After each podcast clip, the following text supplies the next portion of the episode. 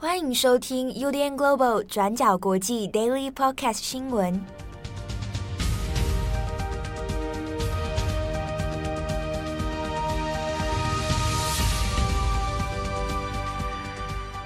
Hello，大家好，欢迎收听 UDN Global 转角国际 Daily Podcast 新闻。我是编辑七号，今天是二零二一年十一月二十四号，星期三。好的，今天的 Daily Park 开的新闻呢，会由编辑七号一个人来帮大家主持，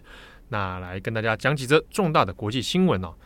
首先，第一条，我们先来看一下石油储备的相关资讯。因为受到疫情的影响，那相关的汽油价格啊等等啊，那现在有面临到各国的通货膨胀的问题。好，那汽油价格呢，原油价格也都是持续走高的状态。美国白宫在周二的时候，那也已经表示说，美国呢会和其他几个主要的能源消耗国家，会来将国家的战略石油储备呢来做一些释放哦。用这样的方式来压低现在的汽油价格。好，那现在美国所公布的是说，可能会连同的国家是包含英国、印度、日本、韩国，还有中国，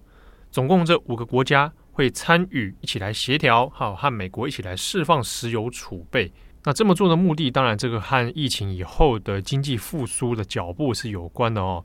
那为了能够加快让经济复苏，好，那以及是说压低这个现在走高的汽油价格哦，所以呢，用把这个储备的石油资源来释出，好，那用这个方式来把价格给压低。那我们先看美国方面哦，拜登这边呢，他是说，在接下来未来几周哦，可能就到十二月，那美国呢会先动用已经做的储备资源哦，那向全球的市场来投放大约是五千万桶的石油。五千万桶，那这个五千万桶呢，其实算起来的话，也就是全球石油每日的消耗量的一半哦。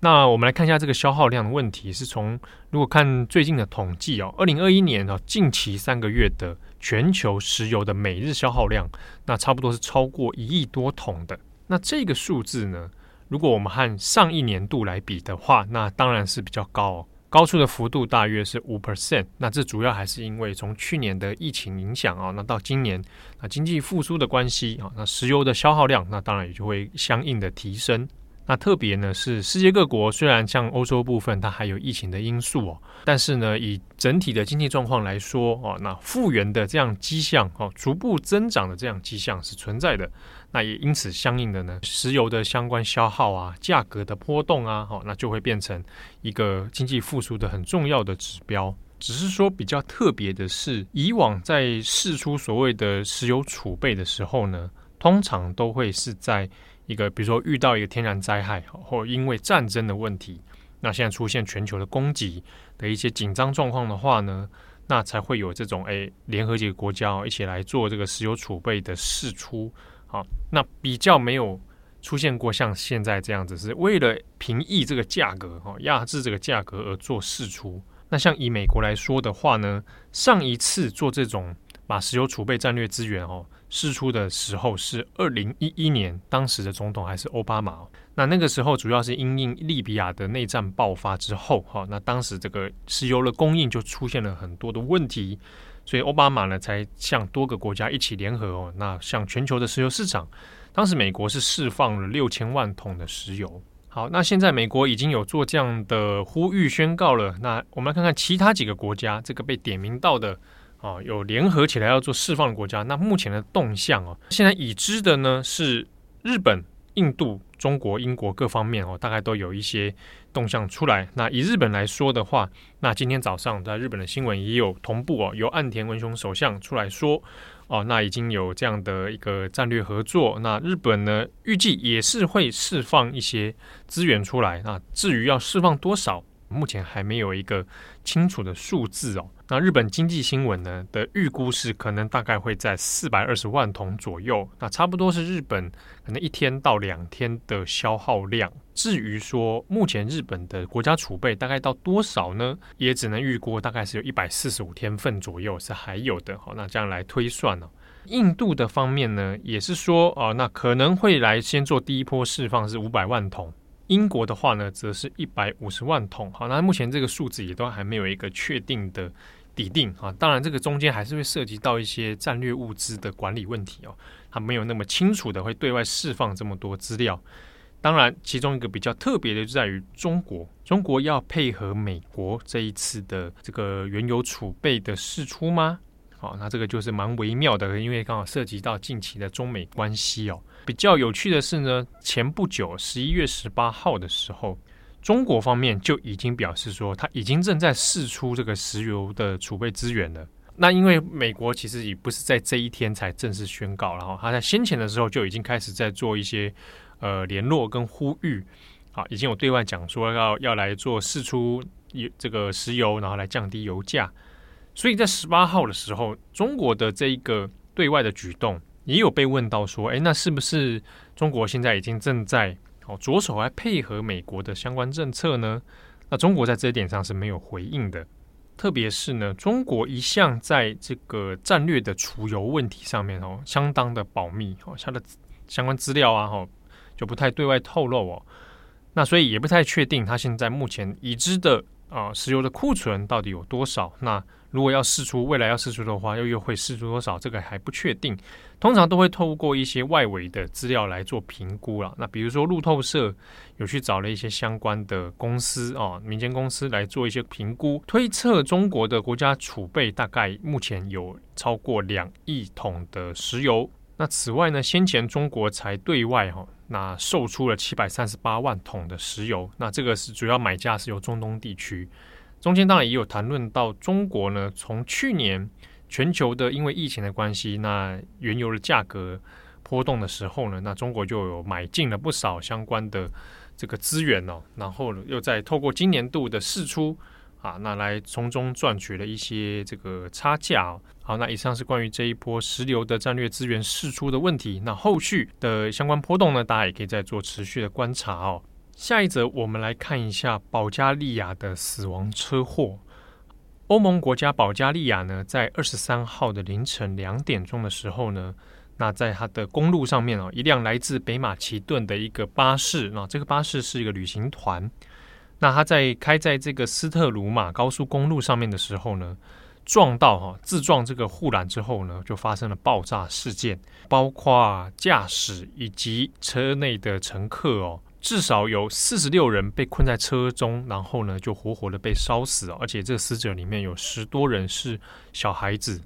那这个是保加利亚史上最严重的一次交通事故，而且呢也是近十一年来哦。欧洲纪录里面史上最惨烈的一次车祸惨案。然而，这个事故的背景呢，其实也有一些蛮矛盾跟复杂的因素在里面哦。在这个车祸事件之后，那保加利亚还有北马其顿也就宣布了国殇日哦。那相关的调查也在着手进行。初步的发现呢，也有注意到这个巴士的驾驶，他可能是没有取得跨国运输的执照。那这是一个要跨国旅行的一个。旅行团，那这个巴士司机呢？当时为什么会发生这样的事情？也有可能是出现了疲劳驾驶，哦，或者是危险的超速问题，那才最后酿成这样的死亡惨剧哦。这一条公路呢，根据当地的相关新闻还有 NGO 的调查哦。这条公路斯特鲁马高速公路呢，本来就是一个施工品质相对差，而且道路设计不良的一个死亡公路啊。它比较死亡公路，主要就是因为它的交通事故实在真是太多了。那么长年以来呢，其实也有不少民间团体呼吁政府应该要来针对这条公路哈做一些修整啊，那做一些调整，好，那尽量去避免。事故的再发生，那没有想到，当然就还来不及哦，那就发生了这一次的保加利亚的这样惨剧。那有关保加利亚这一个死亡车祸的相关细节跟讨论呢，那欢迎参考今天的转角国际网站哦，我们的过去二十四小时会有更细节的文字报道。那下一个，我们再来看一下伊索比亚的内战情况哦。那现在呢，这个双方。呃，包含政府军、包含提格雷军啊，两边的交战仍在持续当中，而且呢，两边都宣称他们现在都快要赢了哈，快要胜利了。那近期其实从十一月初的时候，那像美国、像联合国都已经发布了一些这个警戒的警告哦，那就是说要诶尽量要开始做撤侨，那一些工作人员可能就要离开伊索比亚哦，那显见当地的局势其实充满了变数跟不安定。那现在呢，根据 BBC 还有 Guardian 的相关报道，那已知像提格雷军啊，他们的军队也开始往首都的方向不断的推进当中啊。那这个提格雷军跟政府军之间的交战，那变得越演越烈。那根据 BBC 新的报道呢，现在除了美国之外，德国、英国、法国也都在准备要做撤侨的行动了。那又加上先前总统阿比呢，这个全国的动员令哦，那在不断的透过媒体啊，那说这个国内的伊索比亚的国民啊，随时要准备一战啊，所以这个局势相对起来是比较紧张的。那现在呢，又在升高的是阿比他本人现在说。他要亲自到前线里面来作战哦，那当然是有一点御驾亲征的意味啊。不过呢，因为有很多的细节相关的新闻，其实没有办法第一时间透过在地的记者传达出来哦，所以到底实际的情况如何啊？还有一些疑点需要厘清啊。那这个事情，伊索比亚的内战部分呢，还有待之后发展之后呢，还有待后续的观察哦。那转角国际这边也会在做密切的留意。好，那最后一则新闻，我们来看一下美国的东部维吉尼亚州夏绿蒂事件啊。夏绿蒂镇，大家不知道还记不记得，在二零一七年的时候发生的。当时在美国的东部维吉尼亚州，好，那一个小镇夏绿蒂镇，当时呢正在举行一个反对白人至上主义的抗争游行啊。结果呢，当天的游行当中，居然有一个白人青年就开着车啊，驾车就。高速的冲到这个游行队伍里面，那就当场把一个女性呢给碾毙啊，撞死了。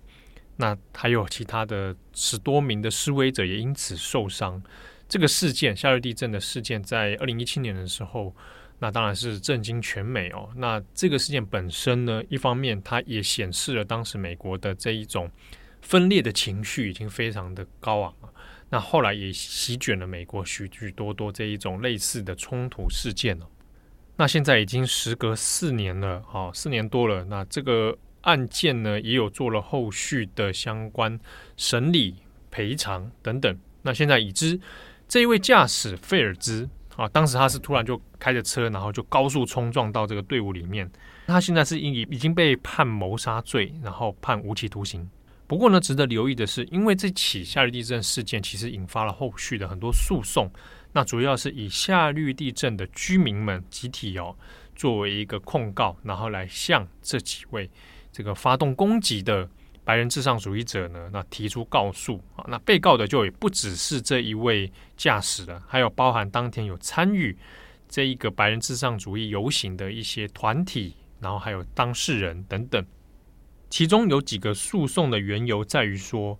因为在这一系列的事件里面，那有许多白人至上主义者，他们也举行了相关的游行，啊，在夜间里面拿着火把啊，那这个行动这个样貌其实看起来非常像过去的三 K 党，好，那也有去举出了一些跟纳粹有关的这种标志，好，所以呢，控诉方里面就有讲到说，这样的活动其实散播着非常强烈的恐惧跟攻击性哦。那甚至是说，有一些白人至上主义者，尽管他没有物理上对你实行暴力，但是他可能包围你，好，可能会对你叫嚣，好，那这样的行为呢，也对当事人产生了性命上面的恐惧，好，那因为这样的恐惧感，所以呢，也有提出一些相关的告诉哦。那这些诉讼呢，其实历经了几年之后，那现在二零二一年的十一月这边，那也做了一些判决了。好，那的确是要做赔偿的。好，这些被告的这些白人至上主义者要赔偿给夏绿蒂镇的居民。好，那现在要求的金额里面呢，包含其实有好几条啊，不等哈。那从七百万美元到一千万美元都有。那甚至说包含其他的一些涉案的人，他可能也会要赔偿到三百万到五百万美元之间的这样的价格。其中也包括是一些是身体上伤害的啊，比如说你真的发生一些冲突，然后导致受伤的，然后这种要赔偿。另外就是在精神上的损害的啊，我可能对你造成精神上的恐惧，造成你大的压力啊，那这些赔偿的金额是用来作为弥补，那也做一个惩罚性的这样的赔偿哦。这些大部分是以民事诉讼为主。那有趣的是呢，相关的讨论里面啊，在这个诉讼方的律师里面也有讲到说。诶，透过这种民事的诉讼哦，那来针对一些比较呃会散播仇恨言论或者正在采取攻击行动这样极端团体哦，那透过民事诉讼的方式，会让他比如说赔偿高额的费用，那借此呢可以瓦解他们组织的经济能力，那也由这样的方式可以让这些极端主义者里面，也会因为这些高额的赔偿金哦，那就折损他们的经济能力，那他们的活动能力、联络能力、哈网络组织的能力也会相对的下降。那这是一个可能相对来削弱对方的一个方式哦。好，那以上是今天的 Daily Podcast 新闻，更多详细内容可以参考我们的网站。那节目最后我来分享一个有我们 Daily Podcast 的听友说他。梦见梦见郑红和七号讲 daily，这边稍微讲一下他的梦境里面非常的具体，而且非常的新闻时事。说梦到郑红在讲一个新闻呢，说有一个摇滚乐团要解散，那原因是因为主唱呢是一个石油公司的小开，那要回去继承家业了。但结果这个小开本身啊，也就是这个摇滚乐团的主唱，他另一个私底下的身份是帮美军运军火到中东。啊，那在这个过程当中呢，还会不小心自己偷偷的卖卖这些军火给恐怖分子。啊，那他的目的呢，除了赚钱之外，还是出于个人的癖好啊，他的兴趣就是这样。那卖完之后呢，又把一些线索透露给 CIA 啊，然后让 CIA 去查说，哎，这个军火会用在哪些恐怖分子的组织里面，那然后用在哪些恐攻的事件里面？这个梦境呢，可以说是情节相当的完整，蛮适合写出一个同人小说的。好，那其实不瞒大家说，这个郑红常常自己做梦也梦到很多恐攻事件的场景啊，醒来之后这个虚实不分啊。他 他的梦境里面，比如说他梦过我们办公室被被这个炸弹攻击啊。那像我自己个人的话。好像比较少梦见跟新闻场景有关，但是自己很吊诡的是，不知道为什么前几年一直梦见川普，这我我也不知道为什么，而且都是在跟他吃饭，好，然后再听他讲笑话，这是很奇怪的，这是我人生当中呃很少数会梦见的政治人物，那就是川普，他出现至少有三四次吧，都在吃饭的场合。但自从川普下台之后呢，这个梦境就再也没出现过了。好的，那感谢大家的收听，我是编辑七号，祝大家有美好的一天，我们下次见喽，拜拜。感谢大家的收听，想知道更多详细内容，请上网搜寻转角国际。